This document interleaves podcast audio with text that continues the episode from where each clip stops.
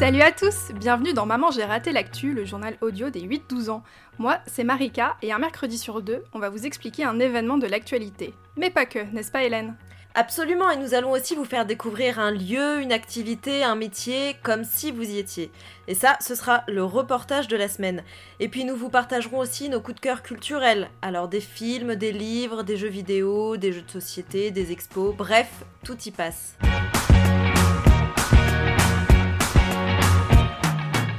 Marika, imagine un monde où tous nos déplacements se feraient à vélo. Ça t'inspire quoi?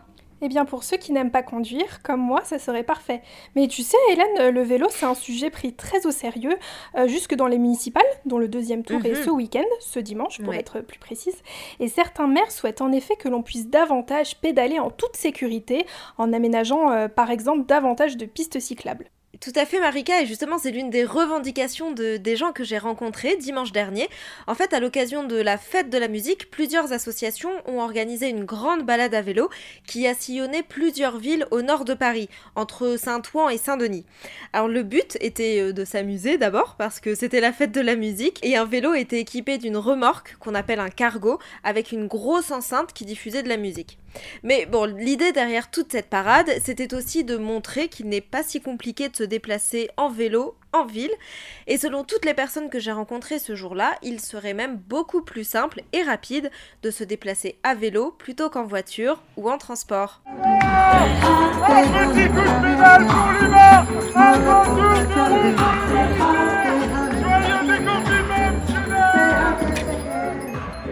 m'appelle Michel. Pendant ce confinement, on a eu l'idée avec les copains avec qui on était de fabriquer une remorque euh, enceinte pour euh, célébrer la vie à la fin du confinement et euh, faire des déambulations sauvages.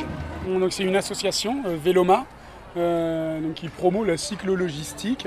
La cyclo-logistique, la cyclo-logistique, c'est composé de deux mots cyclo, qui s'approche de cycle, et là, on a une histoire de roues, donc les vélos. Et logistique, la logistique, c'est pour déplacer des charges sur des distances. Et donc la cyclo-logistique, c'est le déplacement de charges avec un vélo. On fabrique des vélos, euh, donc des vélos cargo. Euh, l'idée, en fait, euh, c'est de prouver qu'on peut se passer des voitures. Ce vélo, est-ce que tu peux le décrire? Donc là, c'est un gros vélo cargo. C'est un tricycle, donc une roue à l'avant, deux roues à l'arrière. à l'arrière, on a une grosse plateforme de 80 cm par 80 cm qui permet de déplacer jusqu'à 300 kg. On a une assistance électrique pour aider parce que, parce que les jambes sont fortes mais pas assez. Il y a quelque chose d'un petit peu particulier sur euh, ton, cargo là? Euh, Ah oui, il y a deux sièges de cinéma. Vu que les cinémas sont fermés, on a installé des sièges de cinéma sur le vélo. Et en arrivant à l'espace imaginaire, on va installer quand le soleil sera couché, on installera un vidéoprojecteur et on pourra faire des séances privées. Euh. Et on en fabrique aussi des grands vélos. Donc ça, ce sont des vélos girafes, des vélos qui sont à 35 cm plus haut que les autres et qui euh, volent au-dessus du trafic. Ça, c'est très, les vélos comme, euh, comme on imagine un peu il y a 100 ans que les gens se déplaçaient ça, avec ça. Un... Non, ça c'était un grand bis, c'est encore autre chose. Euh, à l'époque, ils n'avaient pas inventé la chaîne, donc ils étaient obligés de faire comme ça. Depuis, on a inventé la chaîne, c'est une grande avancée. Et vu qu'on a ça, on peut avoir deux roues identiques et rehausser le cadre et être bien plus haut.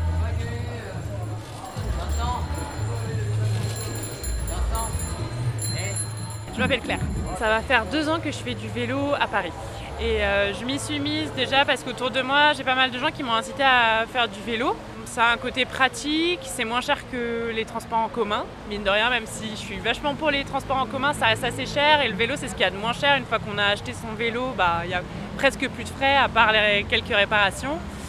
Et, euh, et, puis d'un point de vue écologique, c'est le transport le moins polluant. On est plus rapide qu'à pied, donc euh, c'est la meilleure alternative que j'ai trouvée. C'est un vrai mode de vie, il y a une vraie communauté qui s'est créée autour du vélo. Quel est ton prénom Suzanne. Je me suis mise à faire du vélo la nuit pour rentrer de soirée parce qu'il n'y avait plus de transport ou de noctilien. Et euh, en fait, ça m'a donné confiance parce que la nuit, il y a, très peu de voitures, euh, il y a peu de piétons. Donc, si jamais on n'est pas en confiance, on peut aller sur le passage piéton euh, sans gêner personne. Et euh, je me suis habituée progressivement et maintenant j'ai plus du tout peur. Euh, enfin, si quand même un minimum parce qu'il y a certaines personnes qui font n'importe quoi, mais je pense que on, est de plus en plus à l'aise quoi. Moi cet été j'aimerais bien partir en vacances en vélo. Donc euh, faire peut-être la Loire à vélo ou un itinéraire comme ça, ça me donne très envie et j'ai jamais fait. On a été beaucoup enfermés, donc là être dehors en vélo malgré la pluie, c'est très agréable et, et, je pensais que ce serait fatigant de faire du vélo pendant 3 heures, mais en fait on va très doucement et j'aime beaucoup et je trouve que les, gens sont très euh, accueillants. Il y a plein de personnes qui ont raccroché le cortège, j'ai l'impression qu'ils n'étaient pas au courant, donc, euh, donc ça fait plaisir.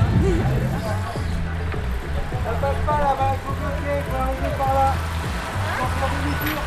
Ah bon? Faut passer par là, non Bah ouais. Demi-tour Demi-tour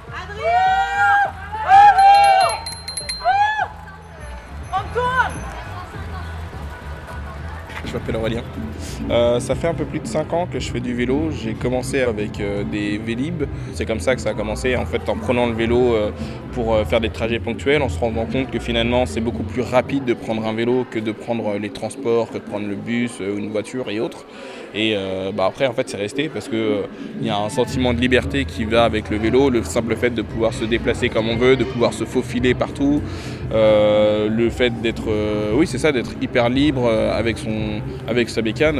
il y a un sentiment de liberté que je trouve vraiment génial. Je vais travailler avec mon vélo, j'en ai pour euh, 18 km à l'aller, 18 km au retour.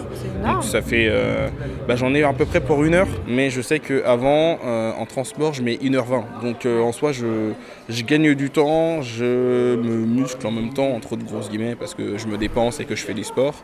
Et euh, il y a surtout la, la sensation d'être au grand air et d'avoir un super grand soleil au-dessus de soi. Et je me sers également de mon vélo pour euh, faire des maraudes.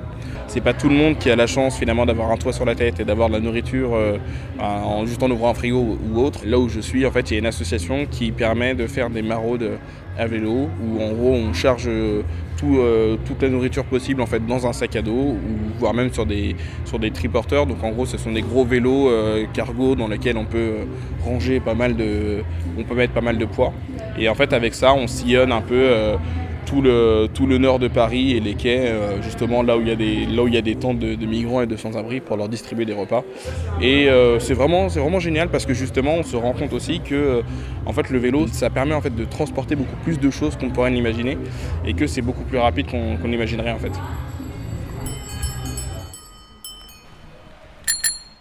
Alors Marika, tu as entendu Suzanne Elle envisage de voyager à vélo le long de la Loire cet été, euh, qui est, je vous le rappelle, le fleuve le plus long de France avec 1006 km. Eh bien, tu connais beaucoup de choses, dis donc. Ah bah que veux-tu Marika? La culture c'est comme la confiture, moins on en a, plus on l'étale. Oh. Bon sinon, euh, cette histoire de Loire à vélo, ça te rappelle rien? Bah bien sûr que si, en fait, euh, il faut qu'on vous dise tout. On va tenter l'expérience à la mi-juillet lors d'un week-end entre amis. Alors peut-être qu'on vous emmènera dans nos sacs euh, de voyage, euh, on verra. En tout cas, euh, nous avons prévu 150 km en 3 jours, des visites de châteaux et de vignobles, j'ai trop hâte. Euh, mais je pense qu'on va pas être les seuls à avoir cette idée cette année euh, av- avec le confinement. et, et justement, depuis le déconfinement, certains magasins déclarent avoir multiplié les ventes de vélos par 4. C'est Wow. juste énorme. Et d'autres encore n'ont même plus de vélos à vendre, ils attendent de se faire livrer. Et d'ailleurs, si vous avez un vieux vélo qui dort dans le garage, sachez que le gouvernement a mis en place une sorte de, de carte cadeau de 50 euros pour remettre en état son vieux vélo. C'est par exemple largement suffisant pour changer ses pneus ou ses freins, pensez-y. Et alors, minute confession, Hélène. Je n'ai pas Ah. honte de le dire. Alors, je vais avoir 28 ans, j'ai su faire du vélo à 22 ans, parce qu'avant, bah, j'avais très peur. Mhm. Donc, si vous, le vélo, vous aimeriez bien le faire à fond, mais que vous avez peur, eh bien, souvent, euh, en ville, il y a des cours gratuits. Par exemple, moi j'ai fait ça, puis je me suis entraînée dans des parcs, donc c'est-à-dire des endroits où je me sens en sécurité. Et surtout, je rappelle qu'il n'y a pas d'âge pour apprendre, surtout si c'est bon pour la planète. Alors effectivement, eh bien, il n'y a pas de honte et d'ailleurs il y a euh, plus de personnes qui ne savent pas faire de vélo qu'on pourrait ne le penser. En fait, il n'y a pas de chiffre officiel bien évidemment parce que bien souvent les gens ont, ont trop honte, ça reste euh, un tabou, les gens ont trop honte de le dire. En revanche, euh, par exemple, des choses comme la natation, ça on a les chiffres officiels parce que c'est enseigné à l'école. Et effectivement, si vous n'avez jamais appris à faire de vélo, il existe euh, des vélo-écoles, comme les auto-écoles mais pour le vélo, qui euh, sont tenus par des associations et d'après ce que je me suis laissé dire, c'est bonne ambiance assurée.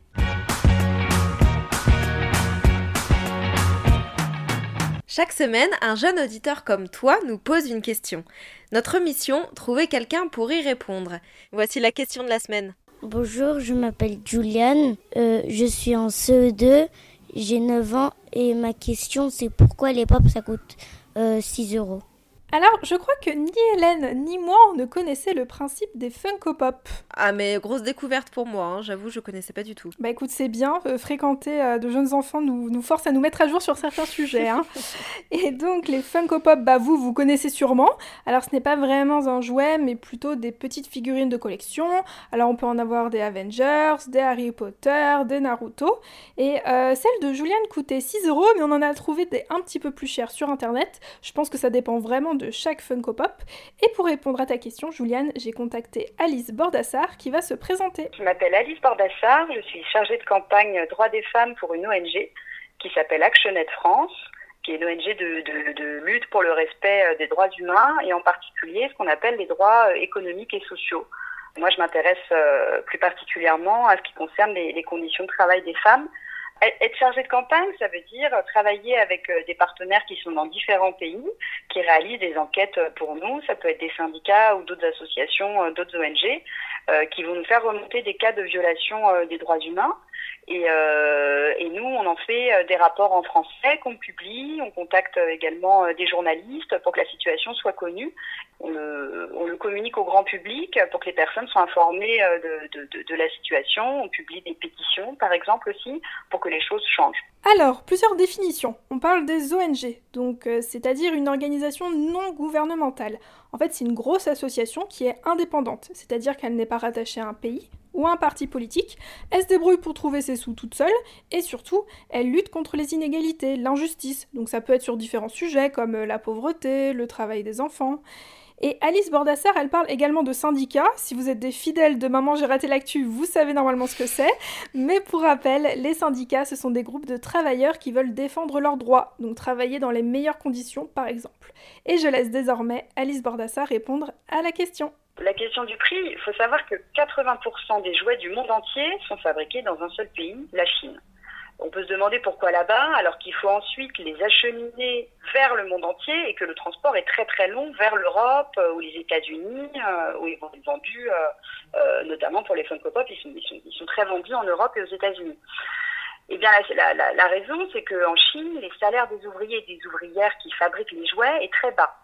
Je vais prendre l'exemple d'une poupée Ariel de Disney parce que j'ai pas vraiment, j'ai pas les chiffres exacts pour les Funko Pop. En 2018, une ouvrière qui fabriquait une des poupées Ariel devait produire environ 2000 jouets par jour. Elle travaillait 26 jours par mois, donc ça, signifie qu'elle avait uniquement un seul jour de repos par semaine, 66 heures par semaine, ce qui est deux fois plus euh, que, la durée euh, hebdomadaire de travail en France qui est de 35 heures, enfin un petit peu moins de deux fois plus. Et pour ce, travail euh, très difficile, elle gagnait environ 384 euros. Et pour chacune de ces poupées, donc ces poupées Ariel qui passaient entre ses mains, cette ouvrière, elle recevait environ 1 centime d'euro, alors qu'elles sont disponibles chez Amazon pour l'équivalent de 31 euros. On se rend compte comme ça que le, coût, le prix des, salaires euh, qui sont versés aux personnes qui fabriquent ces jouets est extrêmement faible et même si les, jouets ne sont au final pas très chers non plus, la majorité euh, des, profits qui sont dégagés vont revenir à la marque, à l'entreprise qui commercialise ce jouet et non pas aux personnes qui les fabriquent. C'est pour ça que les entreprises, elles choisissent de produire leurs jouets en Chine ou dans des pays où les conditions de travail sont difficiles et les salaires sont très bas, euh, au lieu de produire des jouets dans d'autres pays où elles pourraient euh, où les, les, les, conditions de travail seraient, euh, seraient meilleures. Et nous, on, considère à, à ActionAid France que ce n'est pas normal, que c'est injuste, que les personnes qui fabriquent les jouets doivent pouvoir être payées correctement et avoir de bonnes conditions de travail. Euh, les droits humains, ils sont universels, ça veut dire qu'ils doivent être respectés partout, dans le monde entier, et également par les multinationales du jouet, qui profitent de la situation et qui devraient euh, rétribuer, donc payer correctement les ouvriers et ouvrières qui, qui fabriquent euh, ces produits. Donc oui, on a bien vérifié, les Funko Pop sont bien fabriqués en Chine. Il faut savoir par contre qu'en France, il y a une loi qui demande à ce que les travailleurs soient payés un minimum. Il y a bien sûr des exceptions, mais en France, il y a ce qui s'appelle le SMIC, salaire minimum de croissance. En France, il est de 10,15 euros de l'heure, et donc par mois, cela fait beaucoup plus que euh, l'employée chinoise dont nous parlait Alice Bordassar. Et minute définition, Alice Bordassar, elle parle de multinationale. Une multinationale, c'est une entreprise généralement très grosse euh, qui vend ce qu'elle fabrique dans plusieurs pays, comme bah, Disney ou Mattel. Si tu as d'autres questions sur l'économie, qui est un sujet compliqué même pour les adultes, Oh oui. ou une question sur un tout autre sujet, écris-nous à mamangeraté-l'actu@gmail.com. On y répondra avec plaisir.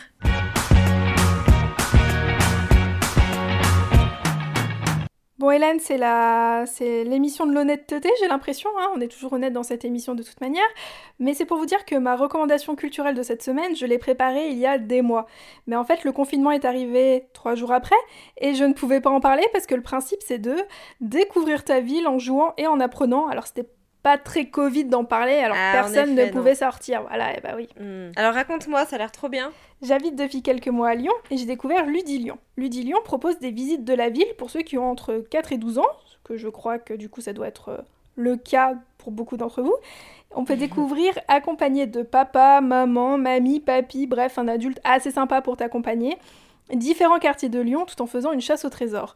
Alors moi j'ai, ouais, moi j'ai été à celle qui s'appelle Nom de code Vieux-Lyon, c'est le quartier historique de la ville et du coup c'était avec des 7-12 ans. La guide était très gentille et même moi en tant qu'adulte, j'ai appris des choses. Alors j'avais même apporté mon micro, mais évidemment Marika fait des bêtises, enfin un petit peu moins depuis le confinement. J'ai eu des soucis d'enregistrement, mais euh, du coup ça vous laisse un peu de suspense. Voilà, vous pouvez y aller vous-même pour voir euh, l'ambiance. Je vous assure, c'est très sympa. Et puis c'est 8 euros pour les enfants et 6 euros pour les adultes. Je trouve que c'est un prix assez correct. Euh, ils font également les anniversaires, ils peuvent même venir dans ton école et pour euh, les visites du coup euh, dans Lyon, il y en a disponible tout l'été. Il y a un agenda sur leur site. Alors que vous soyez un Lyonnais ou que vous veniez en- à Lyon en vacances, ce qui serait une très bonne idée, ça peut être une super manière de découvrir la ville. Donc je vous donnerai le site en barre de description. Mais alors Marika, est-ce qu'il faut, est-ce qu'il faut absolument un enfant? Parce que si je viens de voir, euh, on pourrait le faire toutes les deux par exemple. Mais bonne question, faudrait demander. En vrai, je pense qu'ils accepteraient. Et puis bon, euh, je suis sûre que tu es toujours partante pour une chasse au trésor. Et bah justement, oui, euh, toujours. Mais alors ça n'existe qu'à Lyon, ces chasses au trésor? Alors non, alors je les ai pas essayés, mais j'ai quand même regardé sur internet pour euh, un peu d'égalité. Hein, c'est pas un podcast sur Lyon, euh, hélas. Euh, du coup, j'ai trouvé plusieurs noms. À Paris, il y a Paris d'enfants, tout attaché. À Bordeaux, Ludivisite. Et puis, bah, si vous avez déjà tenté ce genre d'expérience dans une autre ville, n'hésitez pas à nous le dire. Et puis, bah, je ferai une liste des villes où on peut visiter tout en s'amusant. Et tout ce dont nous avons parlé dans cet épisode sera présent dans la description. Pour suivre ce qu'il se passe chez Maman j'ai raté l'actu, rendez-vous sur nos réseaux sociaux, Facebook, Instagram et Twitter. Pensez aussi à nous envoyer une question comme le participant de cette semaine et nous y répondrons dans un prochain épisode. Si vous voulez nous aider, partagez cet épisode autour de vous et mettez-nous 5 étoiles sur la plateforme sur laquelle vous nous écoutez, par exemple Apple Podcast. Prochain et surtout dernier épisode de la saison, oui, dans deux semaines, le 8 juillet. Oh là là, bon bah allez, on file vous préparer tout ça alors. Bye bye, salut à tous